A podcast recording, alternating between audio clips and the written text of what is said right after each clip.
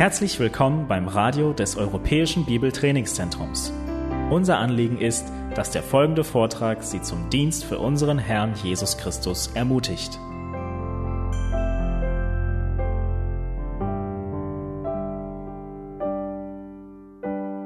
Nun, dies ist schon der fünfte Tag der Konferenz. Und wir haben uns jeden Tag mit dem Evangelium beschäftigt. Rechtfertigung allein durch den Glauben. Es wurde so viel darüber gepredigt, es wurde gelehrt, es wurde veranschaulicht, es wurde aufgezeigt, wie das Evangelium sich in der Kirchengeschichte, wie es wirksam geworden ist. Wir haben jeden Tag das Evangelium in Seminaren gehört. Wir haben das Evangelium gesungen, Tag für Tag. Und ich weiß nicht, wie es euch geht, aber gestern Abend, als ich äh, drin saß in dem Vortrag, dachte ich, ich werde des Evangeliums nicht müde. Nun, ich kann verstehen, dass man der Konferenz müde ist und ich kann verstehen, dass ihr nach fünf Tagen auch schon denkt, ich freue mich auf heute Abend, wenn ich zu Hause bin. Aber wir werden nicht müde äh, des Evangeliums. Es ist nicht unglaublich, dass Gott Menschen rechtfertigt ohne Verdienst, ohne Werke, ohne Fasten, ohne Frieren, ohne Kasteiung, wo niemand weiß, ob es ausreicht, um vor Gott gerecht zu sein oder nicht. Es ist nicht unglaublich zu wissen, dass wir Frieden haben mit Gott, dass Christus unseren Tod gestorben ist und dass er seine Gerechtigkeit uns zuteil werden ließ. Das Evangelium ist die einzige Medizin, die man nicht überdosieren kann. Vielmehr andersrum, je mehr wir davon nehmen, desto tieferen Frieden erfahren wir, desto tiefere Freude und tiefere Dankbarkeit erfahren wir und desto mehr wirkt sich das Verlangen aus, Christus zu ehren und zu rechtfertigen. Und es sollte uns nicht verwundern, denn das Evangelium, es befreit uns von der Sünde und es macht uns Christus ähnlich. Das Evangelium ist für die Sünde das, was Antibiotika für Bakterien ist. Das Evangelium, es ist für uns lebendiges Wasser für dürstende Seelen.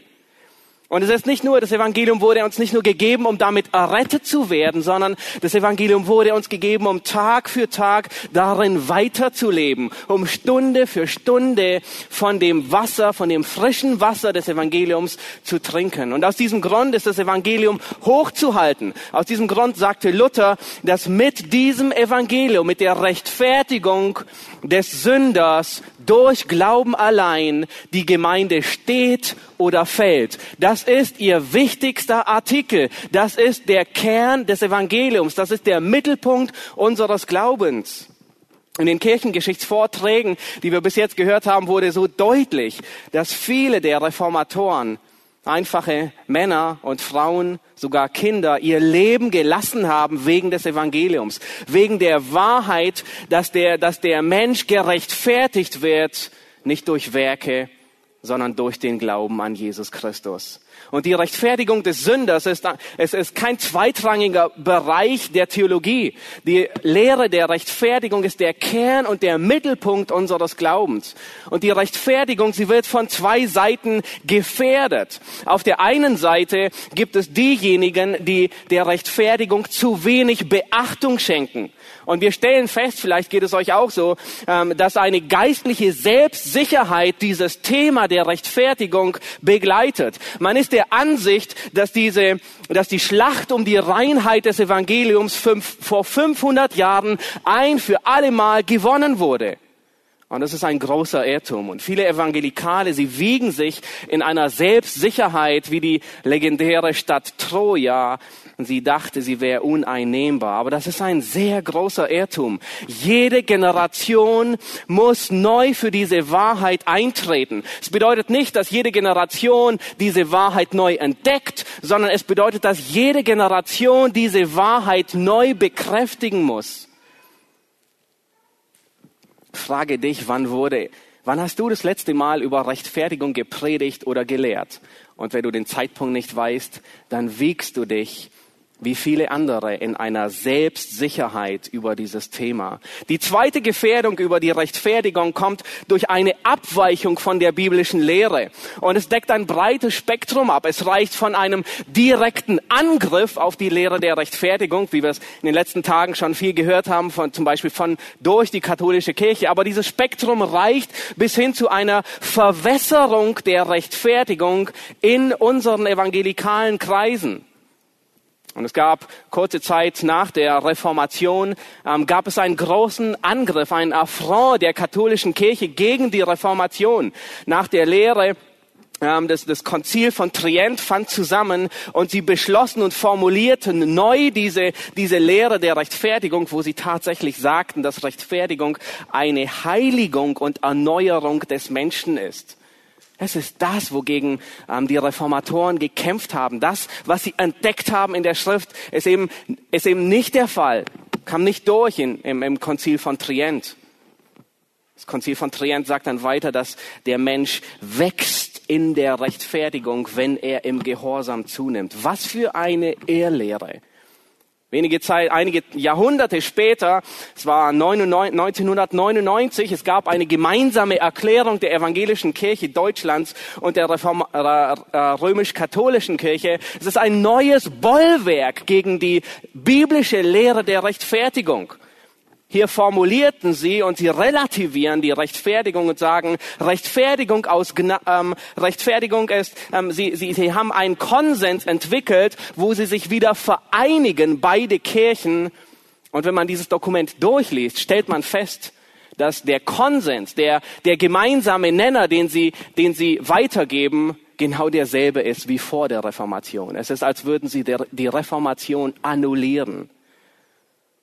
Nun, wenige Monate oder ein Jahr vorher gab es eine neue Definition der evangelischen Kirche in Deutschland und ähm, das ist eine, eine Relativierung der Rechtfertigung durch den Glauben. Hier sagen sie, und wenn man, wenn man das Dokument durchliest, dann wird einem Angst und Bange, was die, was die evangelische Kirche daraus macht. Sie sagen tatsächlich, die reformatorische Rechtfertigungslehre durchbricht die Logik, dass nur der gerechtfertigt ist, der im Recht ist, sondern sie sagen, auch der, der im Unrecht ist, wird gerechtfertigt. Und sie sagen, die reformatorische Rechtfertigung ähm, gerechtfertigt aus Gnade bedeutet, geliebt zu sein, trotz allem, was an mir nicht liebenswert ist, angenommen, obwohl ich unannehmbar ist.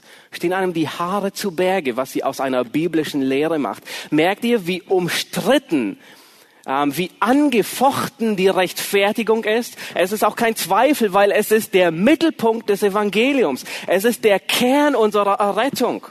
Es geht weiter mit N.T. Wright, der ein Wolf im Schafspelz ist und, und mitten ins Herz der Rechtfertigung abzielt.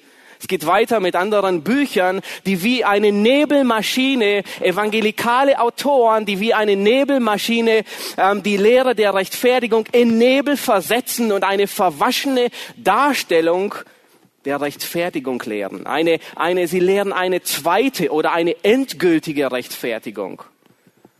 Rechtfertigung erfordert unsere größte Aufmerksamkeit und unsere größte Sorgfalt in der Lehre, in der Predigt und es zieht sich durch bis in, der, in, in, die Kinderstunde herein. Es durchwandert jeden Bereich, weil es ist der Mittelpunkt des Evangeliums. Nun, heute werden wir uns mit dem Abschnitt aus Römer 3 in den, mit den Versen 21 bis 24 auseinandersetzen und das Thema lautet des Menschen Gerechtigkeit unter Anklage. Und der Schwerpunkt, den ich, auf den ich heute eingehen werde, ist, warum brauchen wir als Menschen überhaupt eine Rechtfertigung? Warum ist Rechtfertigung notwendig?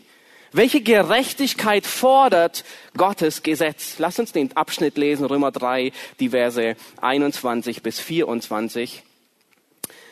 Da sagt Paulus, jetzt aber ist außerhalb des Gesetzes die Gerechtigkeit Gottes offenbar gemacht worden, die von dem Gesetz und den Propheten bezeugt wird, nämlich die Gerechtigkeit Gottes durch den Glauben an Jesus Christus, die zu allen und auf alle kommt, die glauben. Denn es ist kein Unterschied, denn alle haben gesündigt und verfehlen die, die Herrlichkeit, die sie vor Gott haben sollten, so dass sie ohne und verfehlen die Herrlichkeit, die sie vor Gott haben sollten, so dass sie ohne Verdienst gerechtfertigt werden durch seine Gnade aufgrund der Erlösung, die in Christus Jesus ist. Nun, unser Abschnitt, er, der mit ein, Vers 21 beginnt, er, er ist ein Wendepunkt in dem ganzen Kontext des Römerbriefes. Paulus hat bis jetzt die ersten drei Kapitel aufgezeigt, dass Juden und Heiden Sünder sind und dass sie die, die geforderte Gerechtigkeit, die Gott fordert, nicht aufweisen können. Und der Höhepunkt seiner, seiner Aussage, den untermauert Paulus mit einem Zitat aus Psalm 53 und 14, wo er sagt, es ist keiner gerecht, auch nicht einer. Und dann beginnt Paulus in Vers 21 hier und, und äh, erklärt uns, wie der Sünder gerechtfertigt wird. Und wisst ihr, was erstaunlich ist? Paulus wiederholt noch einmal in Vers 23 die Tatsache, dass alle gesündigt haben. Er hatte schon die ersten drei Kapitel gemacht. Nun, nun, nun ist ein Umbruch und er, und er lehrt die Rechtfertigung, wie wir errettet werden. Und er kommt wieder zurück.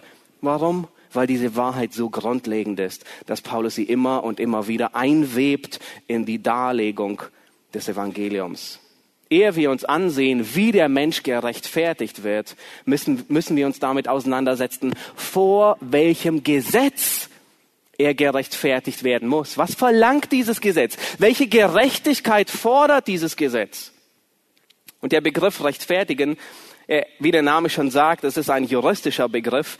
Äh, das Konzept kommt aus dem Rechtssystem. Und damit wir dieses Konzept ein bisschen besser verstehen, müssen wir einen Ausflug machen in das Rechtssystem. Ähm, die, die meisten Rechtssysteme, sie basieren auf drei Bereichen. Und keine Angst, ähm, äh, ich habe nicht Jura studiert und ich hoffe, euch nicht zu langweilen damit. Ähm, aber in der Regel, jeder, der, der die Schule durchwandert hat, kennt zumindest diese drei Aspekte. Wir finden zuerst die Legislative. Das ist die gesetzgebende Gewalt. Ähm, hier werden Gesetze beschlossen und jeder, der im Hoheitsgebiet lebt, jeder Mensch, der in diesem Hoheitsgebiet lebt, er muss diese Gesetze halten. Und dann finden wir die Judikative, das ist die Rechtsprechung. Ähm, sie überwachen die Einhaltung der Gesetze. Das heißt, und aufgrund der Beweise entscheidet der Richter ähm, nach der Gesetzeslage im Fall des Angeklagten, ob er das Gesetz übertreten hat oder nicht übertreten hat und übrig bleibt die Exekutive. Das ist die vollziehende Gewalt. Hier wird dafür gesorgt, dass das Recht ausgeführt wird. Im Falle einer Schuld wird für eine angemessene Bestrafung gesorgt und dies übernimmt in der Regel die Polizei oder der Justizvollzugsbeamte ähm, und die Anstalt. In anderen Worten, das Gefängnis. In unserem Fall steht der Mensch unter Anklage im Gerichtssaal Gottes. Und Gott vereint alle diese drei Ämter zusammen. Bei Gott gibt es keine Gewaltenteilung. Er ist die oberste Autorität. Gott ist die Legislative. Gott legt die Gebote fest. Nun, wer im deutschen Hoheitsgebiet lebt und, und hier ein Verbrechen begeht, der wird nach deutschem Recht verurteilt. Gleichgültig wie die Gesetzeslage in seinem Heimatland oder in seinem Wunschland sein mag. Und es trifft insbesondere auf uns Menschen zu. Wir leben im Hoheitsgebiet Gottes. Der Mensch ist von Gott erschaffen und Gott verpflichtet. Kein deutscher Staatsbürger wird gefragt, willst du dich dieser Staat der deutschen Staatsgewalt unterordnen? Er muss sich hier unterordnen, weil er hier lebt. Keiner wird gefragt, glaubst du, dass es überhaupt die Staatsgewalt gibt? Er muss sich hier unterordnen. Jeder Mensch, der, der im Universum Gottes lebt, er steht unter dem Hoheitsgebiet Gottes. Jeder Mensch, der die Luft Gottes atmet, der das Wasser Gottes trinkt, auch wenn es im Supermarkt gekauft ist, er muss seine Knie vor Gott beugen und er, er steht unter Gottes Grundgesetz. Aber Gott ist nicht nur die Legislative, der das Gesetz gibt, sondern er ist gleichzeitig auch die die Judikative. Er ist der Richter. Vor ihm müssen wir uns verantworten. Jeder Mensch muss vor Gott für jede seiner Taten gerade stehen. Und schlussendlich ist Gott die exekutive Gewalt. Er selbst wird das Urteil ausführen und für eine angemessene Bestrafung sorgen. Und deswegen ist die Hölle ein so furchtbarer Ort, ähm, wo es heißt, dass, dass ähm, das Heulen und Zähneknirschen dort sein wird. Ein Ort, der mit Feuer und Schwefel gepeinigt wird. Nicht weil Gott abwesend ist, sondern weil Gott anwesend ist, um seinen Zorn Tag für Tag auszuschütten und jeden Tag die Menschen zu peinigen. Und unser Vers, Vers 23, er sagt, dass alle Menschen gesündigt haben. Das bedeutet, dass jeder Mensch mit dem Gesetz Gottes in Konflikt geraten ist. Aber mit welchem Gesetz? Und ich denke, die häufigsten Missverständnisse über dieses Thema der Rechtfertigung, die resultieren aus einem verschwommenen Verständnis über diese Frage. Vor welchem Gesetz muss sich der Mensch rechtfertigen? Was ist das Grundgesetz Gottes? Weißt du es?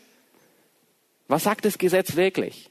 Stell dir vor, du bist in einem Verbrechen angeklagt und was willst du wissen? Und du weißt, der Gerichtstermin steht bevor. Was interessiert dich? Zwei Dinge. Du willst wissen, was sagt das Gesetz? Wie lautet der exakte Gesetzestext? Und zweitens willst du wissen, im Fall, dass ich angeklagt werde und schuldig gesprochen werde, möchte ich wissen, wie hoch ist das Ausmaß der Strafe? Was erwartet mich?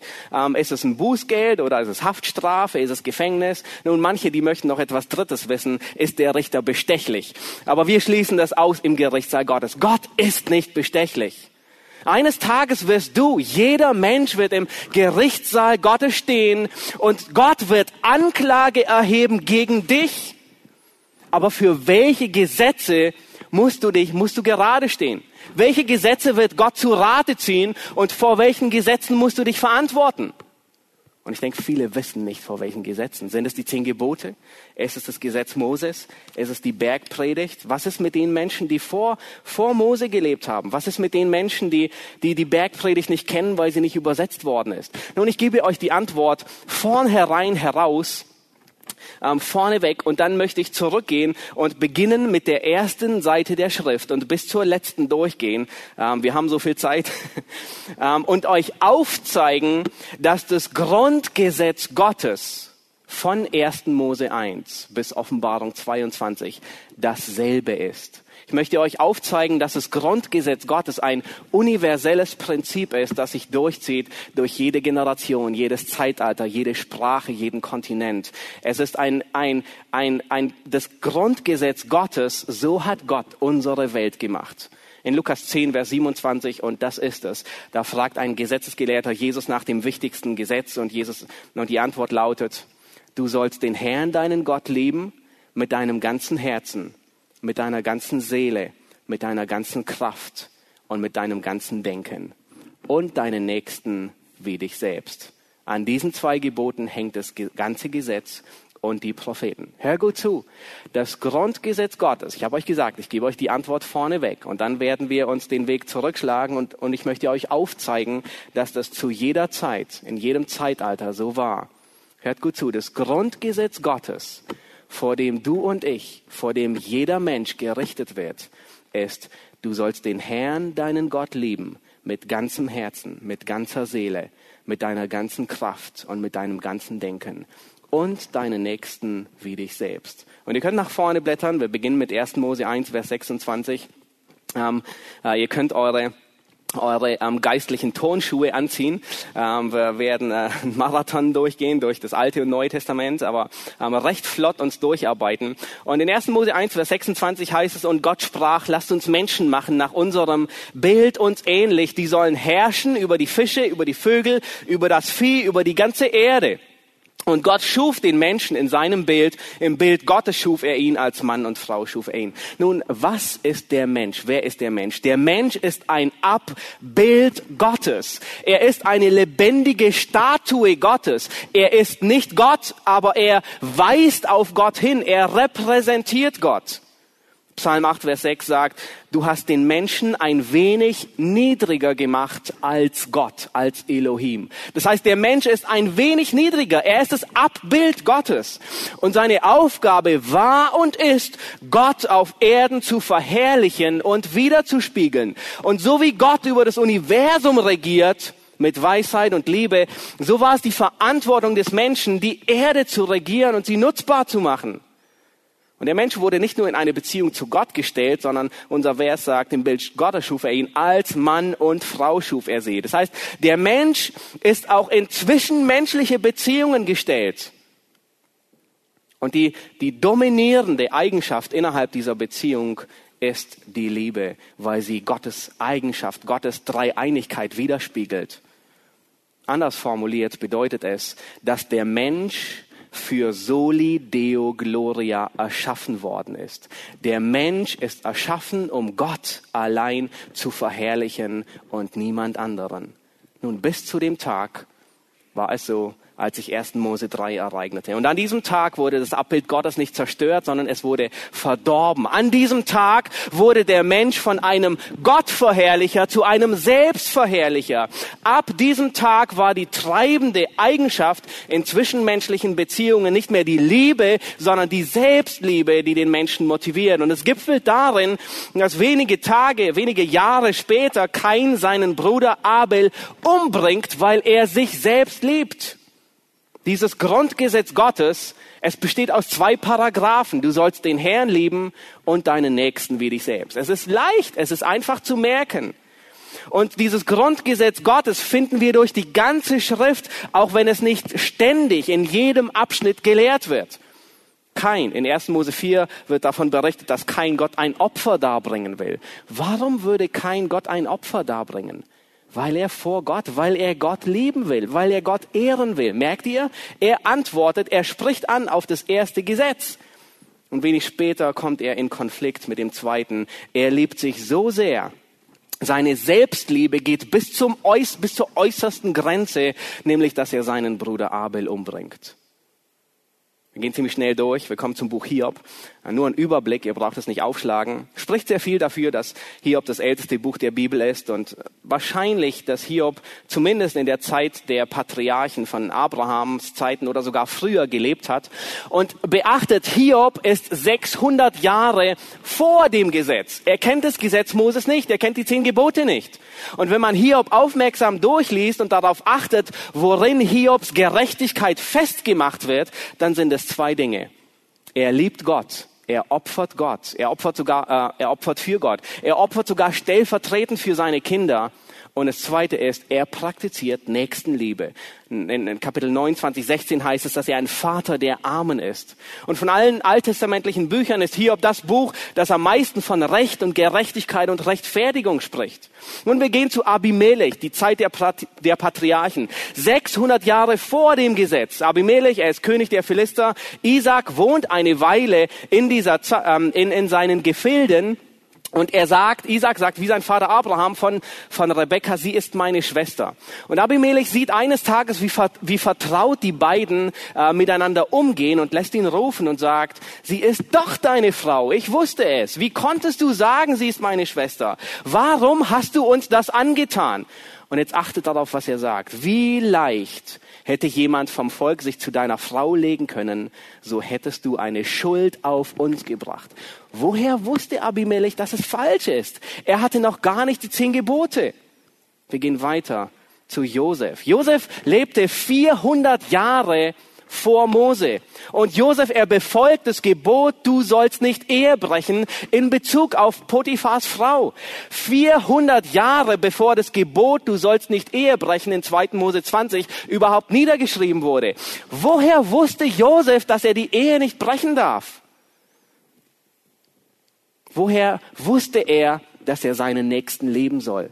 Und es bedeutet nicht die Ehe brechen. Es bedeutet, dass er seinen Brüdern sogar vergibt. Und das tut er. Und zugleich beachtet er das erste Gebot. Er wusste, dass seine Aufgabe war, Gott zu lieben und zu ehren. Und er sagt, wie sollte ich gegen Gott sündigen? Nun, Paulus nennt dies in Römer 2, Vers 15 das Werk des Gesetzes, das jedem Menschen in das Herz geschrieben ist, was auch ihr Gewissen bezeugt. Das heißt, das Gewissen jedes Menschen, das, das Werk des Gesetzes, das Grundgesetz Gottes ist jedem Menschen ins Gewissen eingeprägt. Jeder Mensch weiß, dass es einen Gott gibt, dem er verantwortlich sein muss. Und gleichzeitig weiß jeder Mensch, wie er mit seinem Nächsten umgehen soll. Dies ist so weit verbreitet und dies ist so grundlegend, dass wir sogar in unserer deutschen Sprache ein Sprichwort davon ableiten. Nämlich, was du nicht willst, dass man dir tut, das füg auch keinem anderen zu. Nicht wahr? Sogar Atheisten bringen ihren Kindern diese biblische Wahrheit bei und sie wissen gar nicht, dass es eigentlich das zweite Grundgesetz Gottes ist. Nun kommen wir zum Gesetz Moses. Nun kommen wir endlich bei Mose an und die zehn Gebote, sie sind gewissermaßen die Präambel des, des ganzen mosaischen Gesetzes. Und selbst in den zehn Geboten sehen wir, dass die zehn Gebote auf diese zwei Paragraphen, auf das Grundgesetz Gottes darin verankert ist. Nämlich, du sollst den Herrn, deinen Gott lieben mit ganzem Herzen, mit deiner ganzen Seele, mit deiner ganzen Kraft und mit deinem ganzen Denken und deinen Nächsten wie dich selbst. Jesus sagt, an diesen zwei Geboten hängt das, das ganze Gesetz und die Propheten. Und der Großteil des ganzen mosaischen Gesetzes ist eine detaillierte Ausformulierung dieser Gesetze. Ein Beispiel. Was bedeutet es, dass ich meinen Nächsten liebe? Und 5. Mose 22, Vers 8, ähm, da ist eines dieser spezifischen Gesetze, die Mose gegeben hat. Und er sagt, wenn du ein neues Haus baust, so mache ein Geländer um dein Dach, damit du nicht Blutschuld auf dein Haus lädst, falls jemand von ihm herunterfällt. Nun, was bedeutet es, wenn ich ein Haus baue? Nun, das trifft nicht auf unsere deutschen Häuser zu, äh, die ein Dach haben, sondern die damals, wo man auf dem Dach herumspaziert ist. Aber wenn ich meinen Bruder, meinen Nächsten liebe, was tue ich? Ein Geländer herumbauen, damit er nicht herunterfällt. Und es regelt, das Gesetz regelt viele andere dieser Gesetz, äh, viele andere dieser Prinzipien. Merkt ihr? Das ganze Gesetz Moses basiert, es gründet auf diesen zwei Grundgesetzen Gottes. Du sollst den Herrn, dein Gott lieben und deinen Nächsten wie dich selbst. Wir gehen zu Psalm 8 und dort finden wir, ich hatte ihn vorhin schon zitiert, David wiederholt in Psalm 8 die Erschaffung des Menschen und seine Aufgabe und sagt, du hast ihn, den Menschen ein wenig wenig niedriger gemacht wie Elohim. Mit Herrlichkeit und Ehre hast du ihn gekrönt. Du hast ihn zum Herrscher über die Werke deiner Hände gemacht. Das heißt, die Herrlichkeit des Menschen, worin bestand sie? Seht ihr das hier? David sagt, die Herrlichkeit des Menschen besteht darin, dass er als Abbild Gottes funktioniert und regiert und Gott verherrlicht. Herrlichkeit des Menschen bestand darin, dass in seiner herausragenden Rolle als Abbild Gottes gleichzeitig auch kam damit die herausragende Verantwortung. Und genau davon spricht Paulus in unserem Vers, Vers 23, wo er sagt, denn alle haben gesündigt und verfehlen die Herrlichkeit, die sie vor Gott haben. Nun, wir gehen weiter in die Bergpredigt.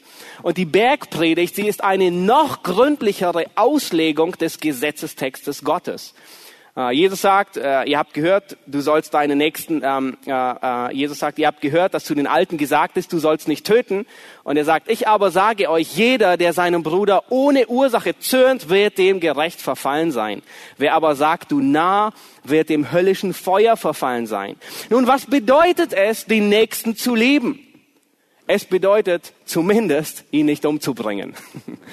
Aber es bedeutet bei weitem viel mehr. Und Jesus macht es hier deutlich. Seinen Nächsten zu leben bedeutet nicht schlecht über ihn zu reden, nicht schlecht über ihn zu denken, keine bösen Worte über die Nächsten zu sagen. Und nun kommen wir ins Neue Testament, in die Briefe. Und wir ähm, in den neutestamentlichen Briefen wird sehr deutlich gelehrt, dass der Gläubige nicht mehr unter dem Gesetz Moses steht, sondern er steht unter dem Gesetz Christi. Und was sollten wir erwarten? Wie sollte das Gesetz Christi aussehen? Auch diese beiden Aspekte widerspiegeln, richtig? Und genau das tut es. Paulus sagt in Römer 10, Vers 13, so ist nun die Liebe die Erfüllung des Gesetzes. Das heißt, das Gesetz Christi sollte das Grundgesetz Gottes widerspiegeln, richtig? Und genau das tut es. 1. Korinther 6, 20 sagt Paulus, darum verherrlicht wen? Gott mit eurem Leib.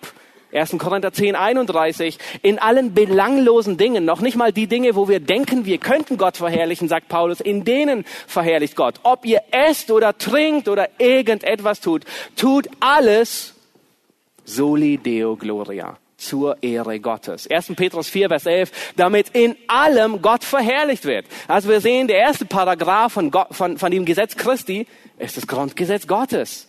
Und dann geht es weiter. Und Paulus sagt in Epheser 2, Vers 10, ihr seid erschaffen zu guten Werken, die Gott zuvor bereitet hat. Was sind diese guten Werke, die Gott zuvor bereitet hat? Es ist das Grundgesetz Gottes. 1. Thessalonicher 4, ihr selbst seid von Gott gelehrt, einander zu lieben. Hebräer 13, Vers 1, bleibt fest in was? Der brüderlichen Liebe.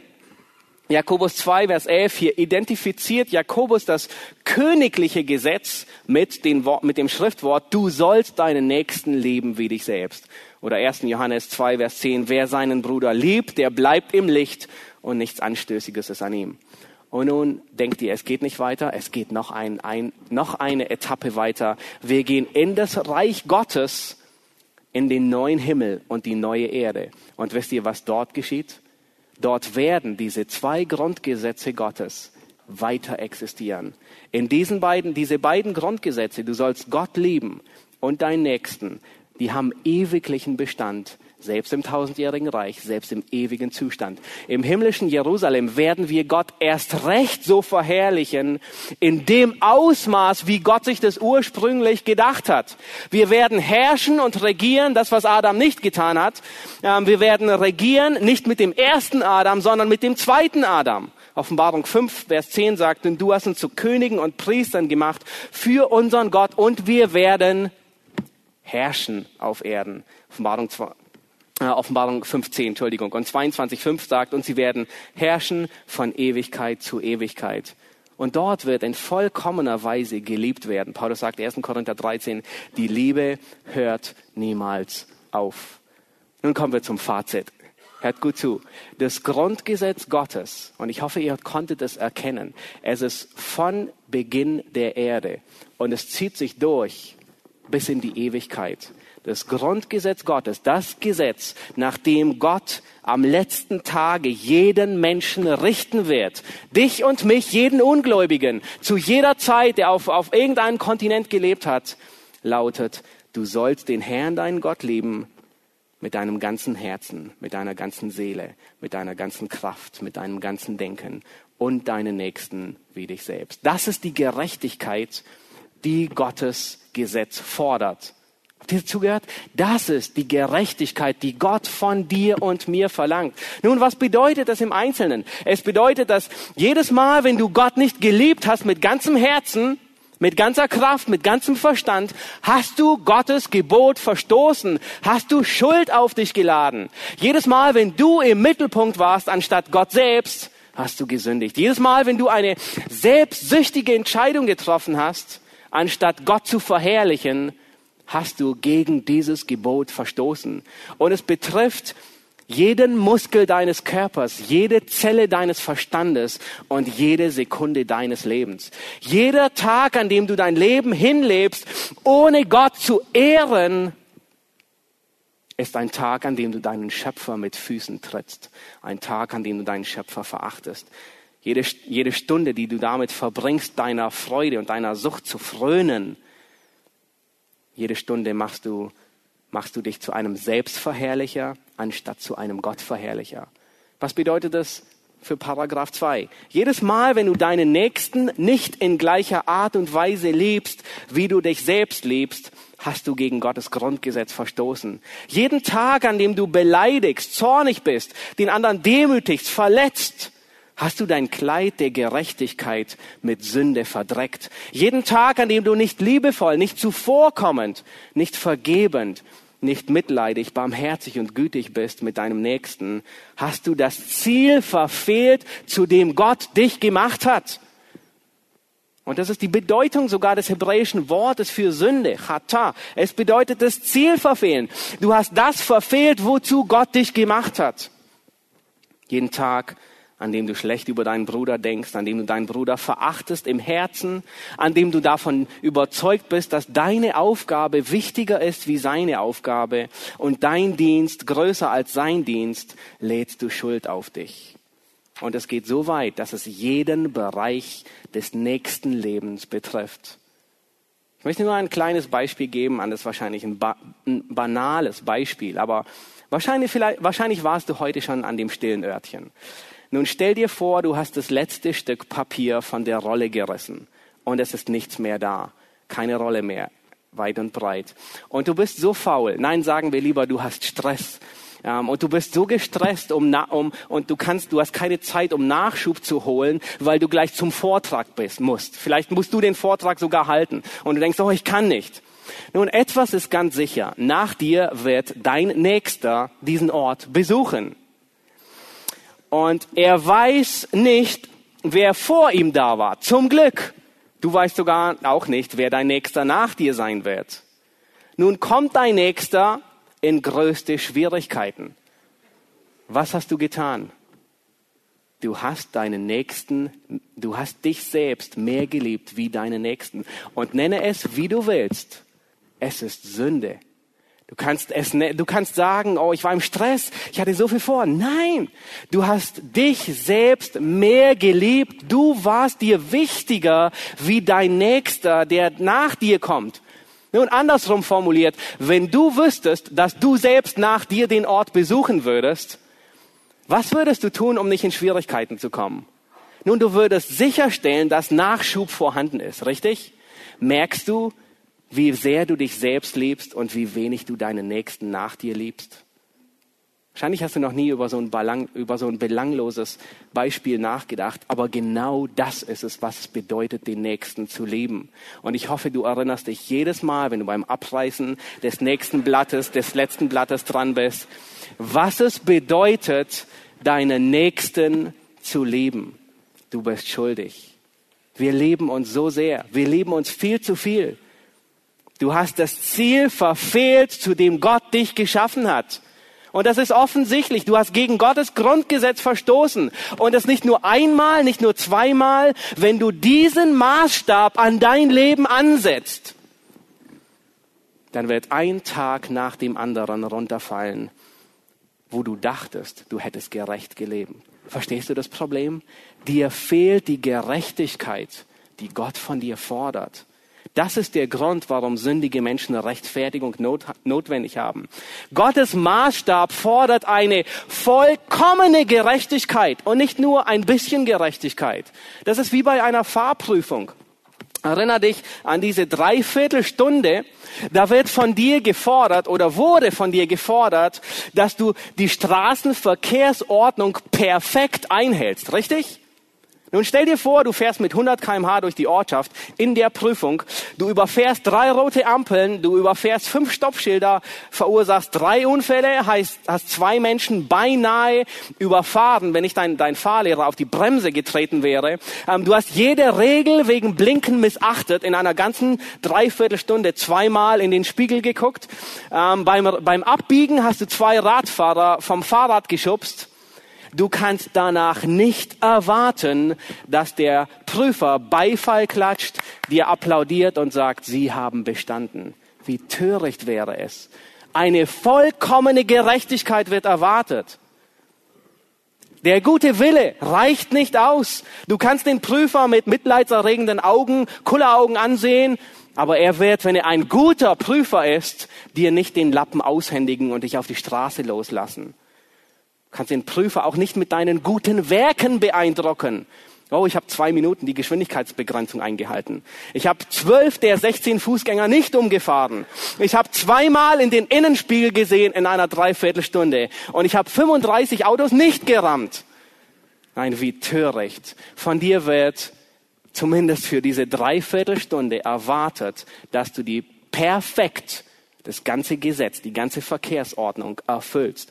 Und jede Abweichung wird ein Bestehen unmöglich machen. Und was ist die Bestrafung? Wir haben gesehen, der Mensch, der kann diesen Maßstab nicht halten. Und das Maß der Strafe richtet sich nach dem Ausmaß des Verbrechens. Und das ist schauderhaft. Gott sagt, das Straf, das, das, die Bestrafung für das Nicht-Einhalten dieser Gerechtigkeit ist, an dem Tag, da du davon isst, musst du sterben. Römer 6, Vers 23, der Lohn der Sünde ist der Tod. Offenbarung 14, jeder wird von dem Kelch des Zornes Gottes trinken und wird mit Feuer und Schwefel gepeinigt werden. Der Rauch ihrer Qual steigt auf von Ewigkeit zu Ewigkeit. Wenn du für deine Sünde bezahlst, dann bezahlst du ewig. Es wird nie ein Tag kommen, an dem gesagt wird, es ist vollbracht. Du wirst nie die befreienden Worte hören, dass der Schuldschein beglichen und zerrissen ist. Und wir finden in der Schrift mehrere bruchstückhafte Vorschauen von diesem großen Gericht, das kommen wird.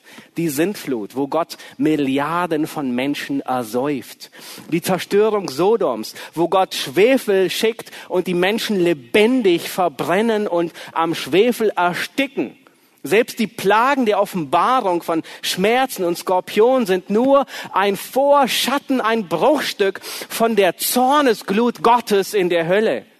Der große Unterschied ist, dass man davon nicht mehr entkommt. Es gibt keinen Ausweg. Es wird von Ewigkeit zu Ewigkeit unter dem Zorn Gottes weitergehen. Nun, was würdest du sagen, wenn wir finden einen Gerichtssaal vor mit einem absoluten Gesetz, wir finden einen unbestechlichen Richter und wir finden einen schuldigen Übeltäter. Wie viel Aussicht gibt es auf Freispruch? Null. Es gibt keine Aussicht auf, auf, auf Freispruch. Zahllose Bücher halten jede deiner Taten fest, von der Geburt bis zum Todestag. Heute würde man sagen, dein ganzes Leben wurde gefilmt, alle Taten, alle Gedanken.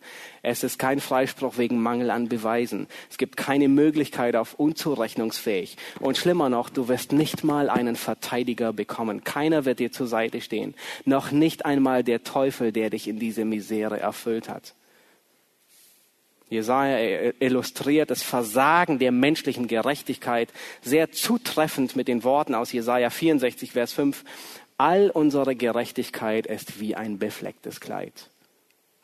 Nun, was kann ein Mensch tun, um mit Gott versöhnt zu werden? Und das Einfachste ist, der Mensch, er denkt sich eigene Regeln aus. Er denkt sich Regeln aus, die er halten kann, nicht solche, die er nicht halten kann. Und es tut jede falsche von Menschen gemachte Religion, Gesetze, Kasteiung, gute Werke. Und manche sagen, oh, es gibt die Möglichkeit der Stellvertretung. Und wir finden das im Alten Testament sehr häufig. Vielleicht könnte ein Stier an meiner Stelle sterben. Im Alten Testament wird Stellvertretung durch Opfer veranschaulicht, allerdings als ein Schatten auf Christus. Und Micha 6, Vers 6 sagt, womit soll ich vor dem Herrn treten, mich beugen vor dem erhabenen Gott? Mit Brandopfer, mit einjährigen Kälbern? Hat der Herr wohlgefallen an Tausenden von Widdern? Nein, hat er nicht. Man könnte auf die Idee kommen, vielleicht kann ein anderer Mensch an meiner Stelle sterben. Vielleicht ein Unschuldiger. Und genau das ist die Idee von vielen Menschen. Und sie sagen, Micha 6, Vers 7 geht weiter. Und dort heißt es, soll ich meinen Erstgeborenen geben für meine Übertretung, die Frucht meines Leibes für die Sünde meiner Seele. Und es war eine große Gräueltat. Es war die Hoff, das eigene Kind dem Moloch zu opfern in der Hoffnung, dass ich vor Gott gerecht gesprochen werde, weil ein schuldloses Kind stirbt. In dieser Auswegslosigkeit ertönt der Schall des Evangeliums. Es gibt Hoffnung. Es gibt jemand, der diese Gerechtigkeit erfüllt hat.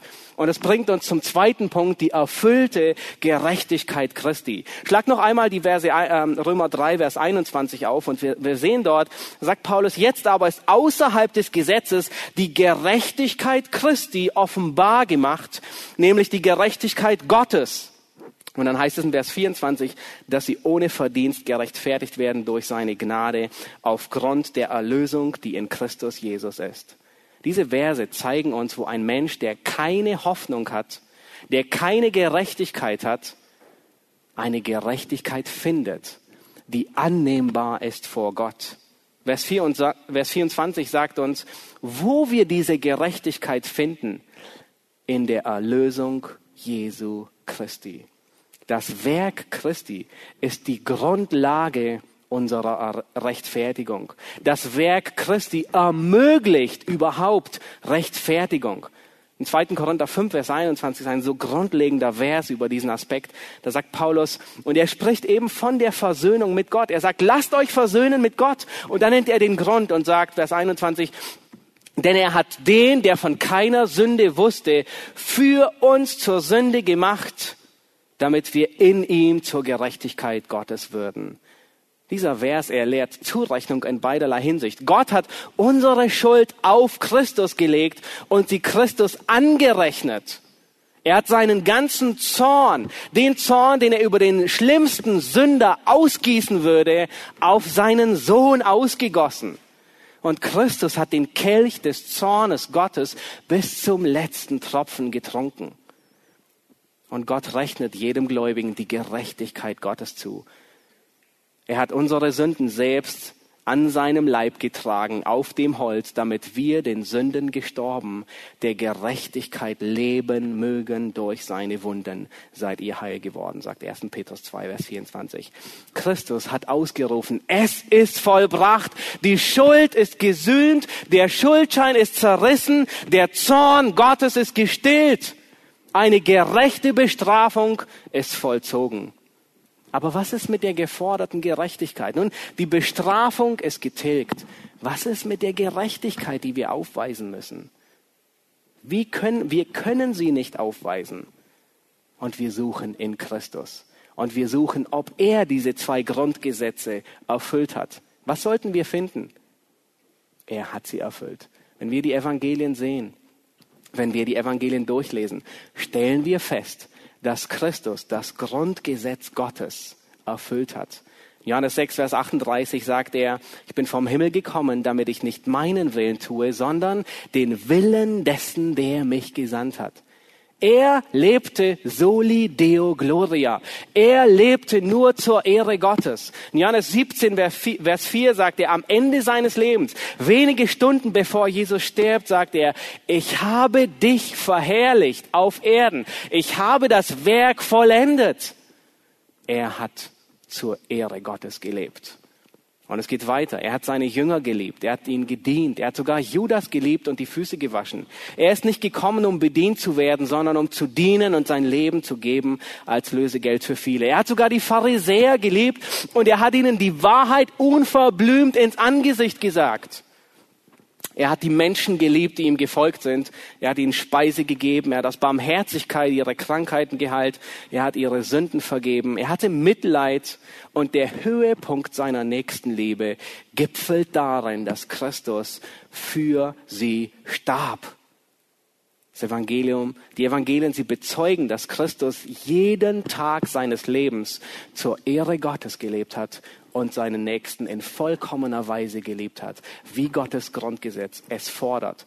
Und, und, und, und, und es wird bewiesen von Menschen. Pilatus sagt, ich finde keine Schuld an ihm. Und es wird bewiesen von Gott selbst. Der Vater, er bestätigt die angenommene Gerechtigkeit, indem er den Gerechten nicht dem Tode überließ. Der zweite Adam erfüllt alles, worin der erste Adam versagt hat. Und es bedeutet, es gibt eine einzige annehmbare Gerechtigkeit vor Gott. Unsere Gerechtigkeit, sie reicht nicht aus. Sie würde angeklagt und als ungenügend erwiesen. Um mit Gott versöhnt zu werden, brauchen wir eine Gerechtigkeit, die nicht aus uns kommt, sondern wie Luther es sagte, eine fremde Gerechtigkeit. Und Paulus lehrt es in Philippa 3, Vers 9, wo er spricht, ich achte alles für Dreck, damit ich in Christus, damit ich Christus gewinne und in ihm erfunden werde, indem ich nicht meine Gerechtigkeit habe, die aus dem Gesetz kommt, sondern die durch den Glauben an Christus, die Gerechtigkeit aus Gott aufgrund dieses Glaubens. Nur umkleidet mit dieser Gerechtigkeit kann ein Mensch vor Gott stehen. Und wir haben gesehen, der Mensch, er versagt mit seiner Gerechtigkeit. Es gibt ein einziges Kleid. Im Schaufenster des Evangeliums finden wir ein weißes Kleid der Gerechtigkeit Gottes. Das einzige Kleid, mit dem ein Sünder vor Gott bekleidet bestehen kann. Aber wie kommen wir an dieses Kleid heran? Wie erlangen wir dieses kostbare Kleid? Wie wird es uns zuteil? Stehlen können wir es nicht. Kaufen können wir es nicht. Und nun lasst uns sehen, was Paulus sagt, wie uns die Gerechtigkeit drittens, wie uns die Gerechtigkeit Christi zuteil wird. Lass uns noch einmal die Verse 21 bis 24 lesen. Und Paulus, er nennt hier mehrere Dinge. Er sagt, jetzt aber ist erstens außerhalb des Gesetzes die Gerechtigkeit Gottes offenbar gemacht worden, die von dem Gesetz und den Propheten bezeugt wird. Vers 22, nämlich die Gerechtigkeit Gottes, achtet darauf, durch den Glauben an Jesus Christus, die zu allen und auf alle kommt, die glauben. Paulus wiederholt sich sogar. Durch den Glauben, die, die glauben. Denn es ist kein Unterschied. Alle haben gesündigt und verfehlen die Herrlichkeit, die sie vor Gott haben sollten. Und nun Vers 24 nennt er das, das nächste, so dass sie ohne Verdienst gerechtfertigt werden durch seine Gnade aufgrund der Erlösung, die in Christus Jesus ist. Nun, dieser Abschnitt, der lehrt uns drei Dinge. Erstens, Wie wird uns die Gerechtigkeit Gottes zuteil? Wir können sie nicht stehlen. Wir können sie nicht kaufen. Er sagt nicht durch Werke, außerhalb des Gesetzes, ohne Verdienst. Und zweitens sagt er, sie wird uns durch den Glauben zuteil. Und drittens sagt er, sie hat ihren Ursprung in der Gnade Gottes. Nicht durch Werke ist das erste, Vers 21, und ohne Verdienst. Und das ist ein tiefer Schock, das ist ein Stich mitten in das Herz der Gesetzlichkeit hinein. Du kannst Gottes Gerechtigkeit nicht durch Werke erlangen. Dies bedeutet, dass du nichts geben kannst, um dieses Kleid der Gerechtigkeit zu bekommen. Auch nicht durch deine Heiligung. Und als Gläubige wandeln wir in der Heiligung. Wir wandeln in den Werken, die zuvor bereitet sind, dass wir in ihnen wandeln. Aber auch unsere Heiligung reicht nicht aus. Paulus sagt außerhalb des Gesetzes. Das heißt ohne Verdienst. Und er macht, er macht unmissverständlich deutlich, dass die Werke ähm, ähm, sich nicht auf vor oder nach der Errettung beziehen. Selbst als Gläubige können wir diese zwei Paragraphen, selbst als Gläubige können wir das Grundgesetz Gottes nicht vollkommen halten. Unsere Gerechtigkeit würde immer noch nicht ausreichen.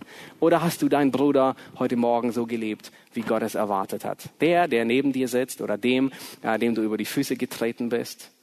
Selbst als Gläubige kommen wir zu kurz dieser Gerechtigkeit. Selbst als Gläubige brauchen wir immer noch die fremde Gerechtigkeit Gottes. Wir können uns die Gerechtigkeit Christi weder erkaufen, auch nicht in Raten abbezahlen.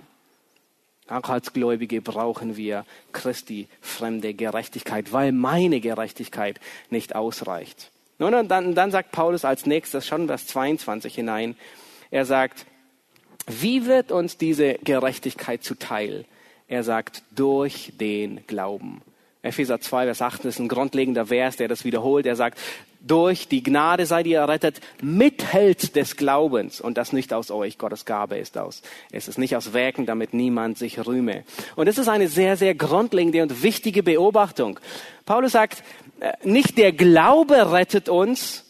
Das wollen viele das wollen die aus der charismatischen Bewegung machen. Du hast nicht genügend Glauben. Nein, es ist nicht der Glaube, der uns rettet. Es ist nicht der Glaube ist der Mittelpunkt unserer Errettung, sondern der Mittelpunkt, der Gegenstand unserer Errettung ist Christus. Wir werden nur mittels des Glaubens errettet. Der Glaube ist das Instrument, durch das uns die Errettung zuteil wird.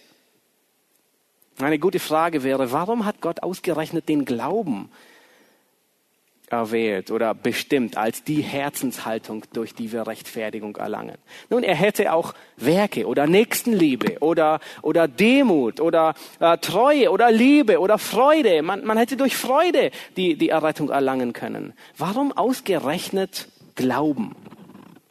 Es liegt in der Natur des Glaubens, dass Glaube genau das Gegenteil ist von Selbstvertrauen, sich auf sich selbst verlassen. Wenn wir im Glauben zu Christus kommen, was drücken wir damit aus?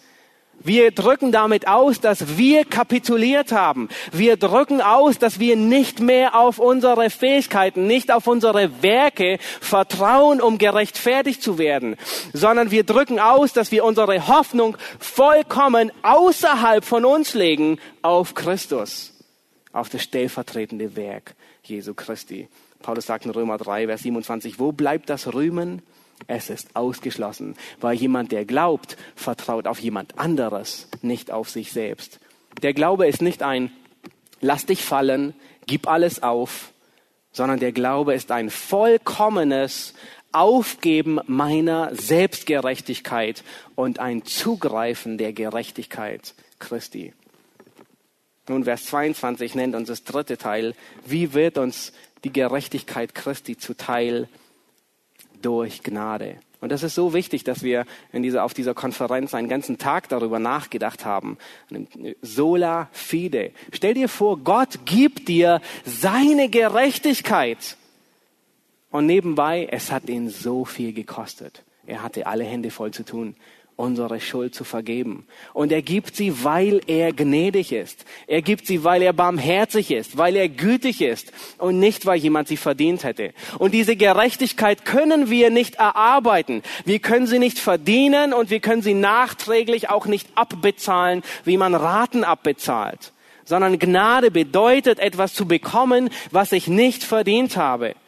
Was für ein Gott. Ist es nicht ein großartiger Gott? Vers 24 lehrt uns einen anderen Aspekt. Ohne Verdienst werden wir gerechtfertigt. Und ich möchte zum Schluss kommen und ähm, möchte einige praktische Auswirkungen geben, was die, was die Lehre der Rechtfertigung für Auswirkungen hat. Unsere, unsere Gerechtigkeit, sie ist nicht annähernd ausreichend, sondern nur Christi Gerechtigkeit rettet uns. Und ich möchte vier Anwendungspunkte weitergeben. Der erste ist, ähm, unser Gewissen findet Ruhe und Frieden in der Gerechtigkeit Christi. Römer 5, Vers 1 sagt, da wir nun aus Glauben gerechtfertigt sind, so haben wir Frieden mit Gott. Die Gerechtigkeit Christi, sie gibt uns Frieden und Ruhe. Hier findet unser Gewissen Ruhe. Ungewissheit der Errettung haben wir immer dann, wenn wir auf unsere eigene Gerechtigkeit schauen. Ungewissheit der Errettung haben wir immer dann, wenn wir versuchen, Frieden mit Gott durch unsere Werke zu erreichen. Und wir wissen nie, ob es ausreicht oder nicht ausreicht. Nun, das bedeutet nicht, dass dass wir Sünde in unserem Leben nicht ernst nehmen oder dass wir ihr an die Wurzel gehen. Überhaupt nicht. Aber wenn ich weiß, dass Christus meine Gerechtigkeit ist, dann kommt mein Herz zur Ruhe weil ich weiß, dass ich nicht durch meine Werke vor Gott gerecht dastehe. Zweite Anwendung ist, die Gerechtigkeit Christi ist die Sicherheit unseres Heils. Die Gerechtigkeit Christi ist die Sicherheit unseres Heils. Wenn du im Himmel ankommst und Gott dir die Frage stellen würde, warum soll ich dich hier hereinlassen? Was würdest du antworten? Wenn Gott dich heute fragt, wenn du abscheidest und Gott sagt dir, mein lieber Thomas oder wie auch immer du heißt, warum soll ich dich hereinlassen? Was ist deine Antwort? Ich, hab, ich war stets bemüht, das Grundgesetz Gottes zu halten und ich habe es nie geschafft. Ich habe versucht, ja. Ich habe fünf Leute nicht umgefahren, die ich äh habe ein paar äh, am Leben gelassen. Nein, dann wenn Gott dich fragt, warum soll ich dich in den Himmel hereinlassen, dann ist deine Antwort und meine Antwort hoffentlich, Herr, du hast jeden Grund, mich in die Hölle zu schicken. Ich habe jeden Tag meines Lebens gegen das erste Grundgesetz verstoßen. Ich habe mich mehr geliebt, wie ich dich geliebt habe. Ich habe mich mehr verherrlicht und geehrt, wie ich dich verherrlicht habe. Anstatt dich zu leben, habe ich mich gelebt. Anstatt dich zu ehren, habe ich mich geehrt. Ich war stolz und hochmütig. Und ich, ich habe jeden Tag meines Lebens mich mehr geliebt wie meine Nächsten. Herr, du hast jeden Grund, mich in die Hölle zu schicken. Aber ich glaube an deinen Sohn Jesus Christus. Er ist das Lamm, das für meine Sünden gestorben ist. Er ist meine Gerechtigkeit.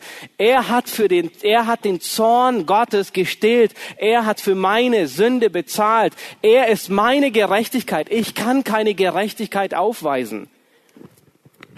Er ist alles, was ich habe. Und wenn du das zu Gott sagst, dann wird er sagen, geh ein zu deines Herrn Freude. Jegliches Rühmen wird ausgeschlossen.